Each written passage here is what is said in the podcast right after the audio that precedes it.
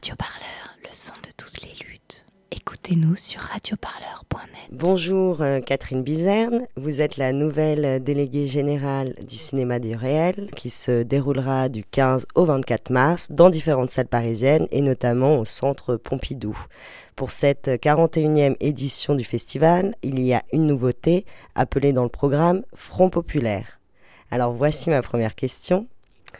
En France, il est difficile d'entendre le mot Front populaire sans penser aux années Léon Blum. De fait, la programmation entend mettre à l'honneur un cinéma politique. Et donc, est-ce que le cinéma engagé est-il nécessairement de gauche? Hélas non, je dirais. Euh, pour moi, Front populaire, c'était vraiment l'idée de proposer une programmation qui portait euh, non pas des revendications euh, de gauche ou, ou autres, mais plutôt qui portait des espoirs euh, qui étaient donnés dans les discussions entre les individus, qui, étaient comme ça l'idée euh, que le cinéma documentaire a euh, la capacité de, faire émerger des, des, idées qui, qui sont dans l'air du temps, qui, aussi, qui est là aussi pour animer de la pensée et aussi pour proposer euh, aux spectateurs de devenir euh, clairvoyants. Euh, un peu plus que ce que l'on est quand on a la tête dans le guidon. C'est vrai que cette année, on avait, parce qu'en France, on, a quand même depuis 2016 euh, euh, des mouvements sociaux euh, qui, se, qui se chassent les uns les autres. Hein, la loi travail, Nuit debout, la mobilisation des étudiants, aujourd'hui les gilets jaunes. On nous fait croire que c'est des choses qui sortent de rien, mais en fait, c'est tous ces mouvements se suivent depuis 2016 et en fait, on n'a pas arrêté d'être dans une, dans, un, dans une période de revendication, de mobilisation euh, autour de questions euh, purement politiques. Pour illustrer euh, la fonction politique du cinéma, vous avez choisi cette année de vous concentrer donc sur une sélection de films qui rendent compte de lutte. Ces films, quelle lutte justement là ils portent à l'écran? Font-ils un écho particulier à l'actualité? Le, premier film qui va être montré dans cette programmation Front Populaire, un film qui s'appelle Still Recording de deux artistes syriens qui ont décidé à un moment donné d'arrêter leurs études d'art pour euh, prendre part euh, à la rébellion euh, en Syrie et donc qui ont fait un film qui s'appelle Still Recording où ils ont filmé cette guerre à Douma et c'est un film qui évidemment met en scène la guerre et donc on va aussi se poser la question de la mise en scène de la guerre au cinéma.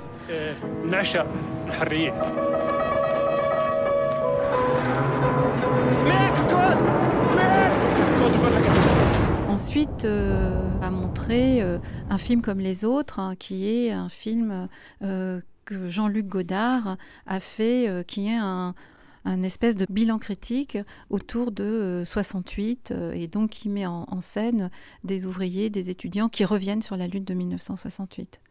et donc il y a des grands noms Jean-Luc Godard en est un. Haroun Farouki, euh, qui a fait un film avec André Joujika euh, juste après la révolution euh, roumaine, qui s'appelle Vidéogramme d'une révolution, et qui lui a utilisé les images de la télévision et nous, nous, permet de poser cette question de quel pouvoir des images et quelles images contre le pouvoir. This camera manages to record the moment when the Ceausescu's flee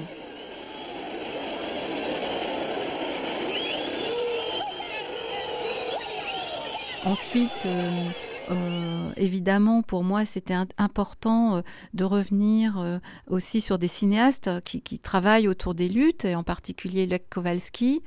pour nous, c'était aussi important de travailler sur la question de l'événement et euh, on a invité euh, Sergei Loznitsa, qui a fait euh, un film sur la place de Maïdan, qui s'appelle Maïdan, donc au moment de la révolution ukrainienne.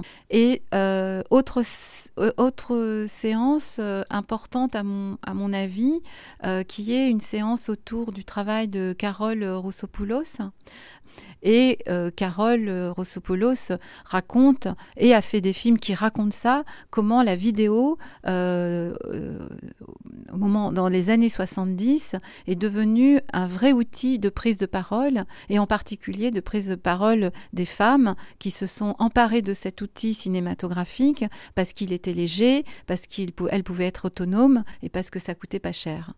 Nous sommes une sorte de contradiction interne dans la société.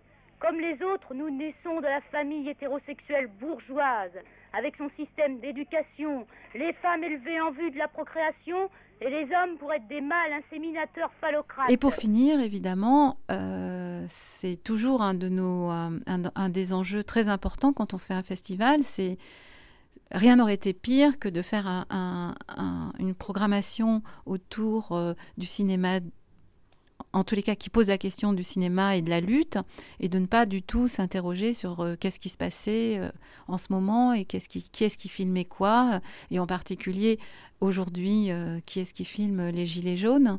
Et donc on a prévu la dernière séance samedi 23 mars à 15h30. On va faire une séance qui s'appelle Et aujourd'hui que peut le cinéma, où on a on est en train de collecter un peu des choses qui, sont faites par des cinéastes ou par des collectifs autour euh, euh, ben, euh, des luttes actuelles, depuis Nuit debout jusqu'à les Gilets jaunes. Et donc on a le collectif Tremblement qui va montrer quelque chose. J'espère qu'on va pouvoir montrer des choses de Maxime Martineau.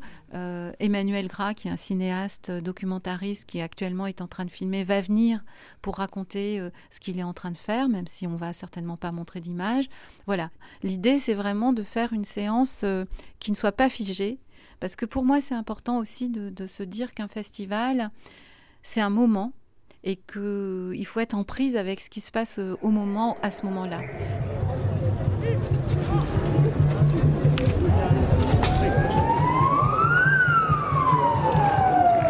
Ce pré-cortège a regroupé un volume extrêmement important participants, 14 500. Et au sein de ces 14 500, c'est glissé un groupe d'au moins, je dis bien d'au moins, 1200 Black Blocs. Les Black Blocs, ce sont ces personnes qui euh, s'habillent de noir, comme le mot black l'indique.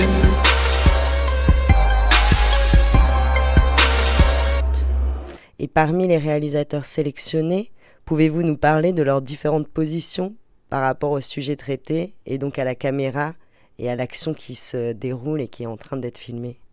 Dans les films que on, montre, on a à la fois quelqu'un comme Lech Kowalski qui va être euh, avec euh, les, gens qu'il filme et, qui va euh, euh, vraiment, dans un cinéma direct, participer de la lutte.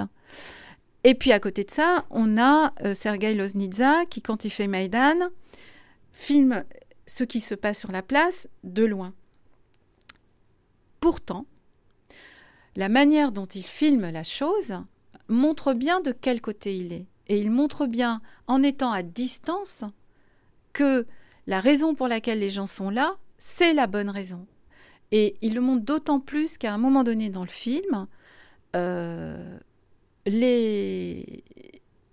son chef opérateur, ils étaient plusieurs sur la son chef opérateur se fait euh, canarder, la caméra tombe, mais quelques instants plus tard, il se remet là pour dire je n'ai pas peur, je le filme, j'ai le droit d'être là, filmer ce qui se passe. Alors on a l'impression qu'il n'est pas dans la lutte, parce qu'il est un peu loin, mais il y est, et la manière dont il filme la place dit bien d'où il ce qu'il filme et, et, que ce corps en train de se constituer sur la place est légitime. Et c'est en ça qu'il participe de la lutte. En plus du projet finalement de rendre compte d'une situation, est-ce qu'il y a aussi peut-être une dimension d'inspirer ou de vouloir éduquer comme c'était les débats au début du cinéma euh, dit politique. Bien sûr. Bah, ça, c'était, ça, c'est l'idée de Eisenstein et de Vertov, de dire que le cinéma, euh, euh, c'est un, outil d'émancipation sociale. Donc, le, début du cinéma euh, russe, c'est les, cinéastes de la Révolution. Vertov, c'est l'homme à la caméra. Eisenstein, c'est le cuirassé Potemkin. Enfin, ces films de l'expressionnisme russe qui sont des classiques du cinéma mondial maintenant. Et donc pour eux, c'est ça, euh, euh, le cinéma était un outil d'émancipation sociale. Ils y croyaient euh, dur comme fer. Euh, donc ça, effectivement, c'était un des, une, une, des croyances d'un certain nombre de gens. Quand Jean-Luc Godard fait avec Jean-Pierre Gorin le groupe Ziga Vertov, en référence à Vertov, c'est aussi parce que quelque part, ils pensent que euh, le cinéma est un outil euh, révolutionnaire. Euh, on parlait comme ça dans les années 60. Hein. Donc, ils pensent aussi que c'est un outil révolutionnaire. Et je me souviens d'avoir un jour demandé à Jean-Pierre Gorin, mais quand vous faites lutte en Italie, est-ce que vraiment vous êtes pour la lutte armée? Parce que le film raconte ça. Il me répond pas. Mais effectivement, je pense qu'ils étaient que les films étaient et que ceux qui le, les faisaient d'abord étaient porteurs d'un désir de critique sociale extrêmement fort, mais aussi euh, de, refaire le monde. Le problème, c'est que les films, euh, si les films devaient changer le monde, eh bien, il aurait été changé bien des fois. Et donc, on, preuve aujourd'hui, le cinéma a plus d'un siècle. Je ne pense pas que le cinéma change le monde en même temps moi, je suis sûre que le cinéma m'a changé et que euh, de manière individuelle, on peut, grâce à des films, penser différemment, se positionner soi-même différemment dans le monde, et même, ne serait-ce que sortir d'un film en étant joyeux et en se disant, mais oui, euh, euh, il faut avoir l'espoir et que du commun est possible. C'est aussi ça que racontent les films de lutte, c'est que du commun est possible. Et que ça, certains films euh, nous portent à le, à le croire parfois, oui. Mais quant à changer le monde, c'est plus compliqué, je crois.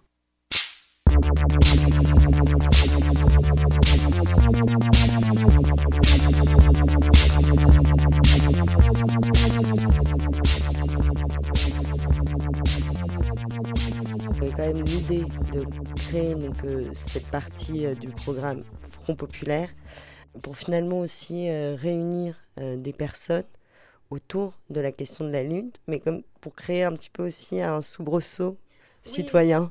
Oui, moi je, je, suis très attachée à... Il y a un engagement de votre part, un oui, parti oui. pris. Moi je, je, suis très attachée à l'idée que euh, le, un festival, ça doit être un moment de partage, ça doit être un moment festif, mais ça peut être aussi un moment... Euh, euh, où on, valorise notre part d'activiste. Et euh, j'aimerais bien que le cinéma du réel soit considéré comme un festival activiste. Euh, alors, je, pas forcément euh, parce que on est des des gens de gauche, d'ailleurs de quelle gauche il s'agit, enfin tout ça, mais parce que on est on, a des choses à dire euh, et on a aussi des choses à partager et que si on est plusieurs à les dire et à les partager, on peut faire avancer un certain nombre d'idées euh, euh, et, aussi un certain nombre de, oui, de revendications. Parce que c'est vrai que le monde nous appartient à nous, à tous, quoi. Eh bien, on va conclure sur cette formule. Merci beaucoup, Catherine Wizerne. Et donc, on peut retrouver l'intégralité de la programmation du Festival Cinéma du Réel euh, sur le site internet. Oui. Merci beaucoup. Merci à vous. Radio Parleur, le son de toutes les luttes. Écoutez-nous sur radioparleur.net.